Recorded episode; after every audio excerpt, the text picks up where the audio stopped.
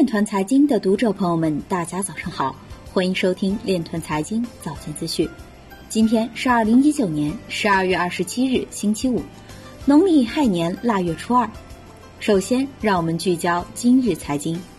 Coin Tiger 表示，注销国内主体仅为影响中国大陆地区监管政策而进行的正常操作。Coinbase CEO 连发六条推特，疑似评论 YouTube 事件。四川甘孜召集比特大陆等十企业开会座谈比特币矿场清理工作。二零二零年中国 ICT 产业创新十大趋势包括区块链共识。有报告显示，消费金融公司充分运用区块链等先进金融科技，不断强化金融风险的防控。易科正论退出区块链公司点点链。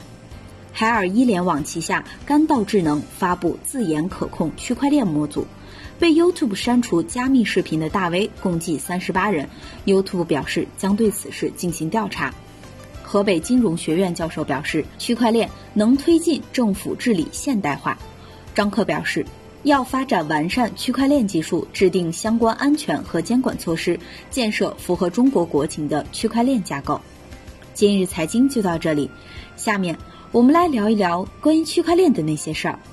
据证券时报消息，天眼查数据显示，十二月二十日，腾讯科技深圳有限公司新增专利三百余项，其中新增包含区块链的专利信息超过一百项。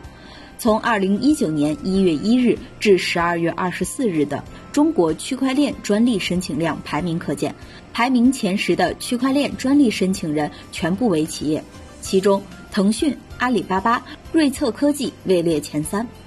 以上就是今天链团财经早间资讯的全部内容，感谢您的关注与支持，祝您生活愉快，我们明天再见。